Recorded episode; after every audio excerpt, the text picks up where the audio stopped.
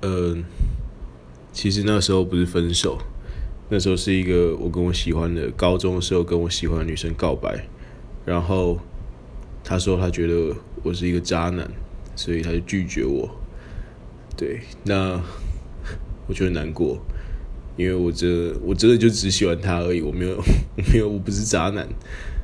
我不知道为什么她会有这种误解，可能可能是礼貌性的说辞吧，但我觉得这一点都不礼貌。所以没有，我现在讲起来好像很很很开心，但其实我蛮难过的。那时候蛮难过的，对，所以那时候我每天都在打网咖，所以我打网咖是从晚上十一点打到早上六点，然后再去高中，就是回学校睡觉。对，我那时候过了大概半年这样的生活。